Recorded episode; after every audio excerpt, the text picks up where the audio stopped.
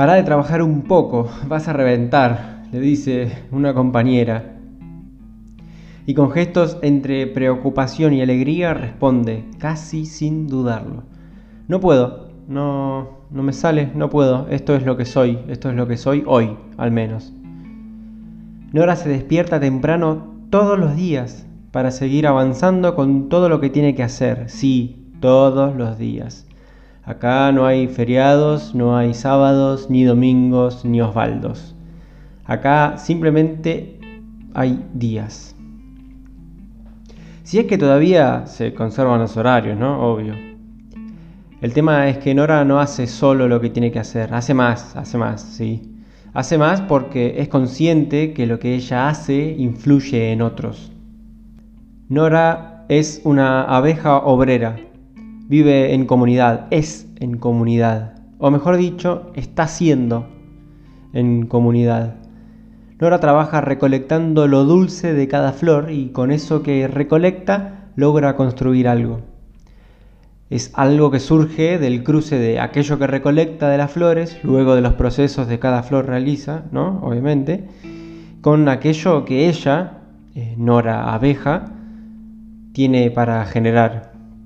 Flores hay muchas, obvio, esto ya lo sabemos, flores hay muchas y de diversos tipos, sí. Y cada una da su fruto, distintos también, obvio.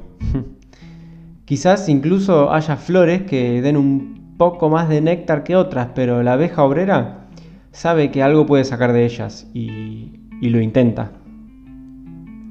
Ni en pedo hago eso, es muchísimo ya, ya hice muchísimo. Escucha que otra compañera dice segundos antes de salirse volando de la colmena. Y es que sí, claro, Nora se da cuenta que aunque tengan muchas cosas en común, cada una asume sus labores y sus responsabilidades a su manera.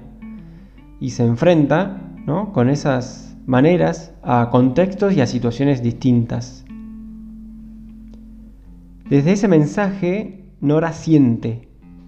En ese mensaje, Nora percibe el grito de alguien descubriéndose como un bicho que sobrevuela. Que sobrevuela porque no tiene dónde apoyarse. Que sobrevuela sin saber dónde ir. Y lo sabemos. Podemos por momentos engañarnos y hacer de cuenta que no es así, pero lo sabemos. Sobrevolar sin alguien cerca es difícil, es difícil. Sobrevolar sin saber a dónde ir es cansador, uff, agotador. Y así es este bicho, y como ella hay muchos otros docentes abeja, que se esfuerzan por sacar lo mejor de cada situación, incluso aunque ésta se presente como no muy buena, como lo no esperable porque saben que su función es muy importante. Incluso aunque haya otros seres que pongan en duda o que quieran sacárselos de encima. Laburante por naturaleza, el docente abeja se esfuerza por ir de flor en flor, tratando de generar en ellas lo mejor de sí. Se vuelve mucho entre las flores, se vuelve y se mueve, se mueve y está en movimiento. Observa, atento, registra, se adapta, se mueve. Agiliza sus movimientos de ser necesario. Busca alternativas para llegar a eso dulce que está buscando.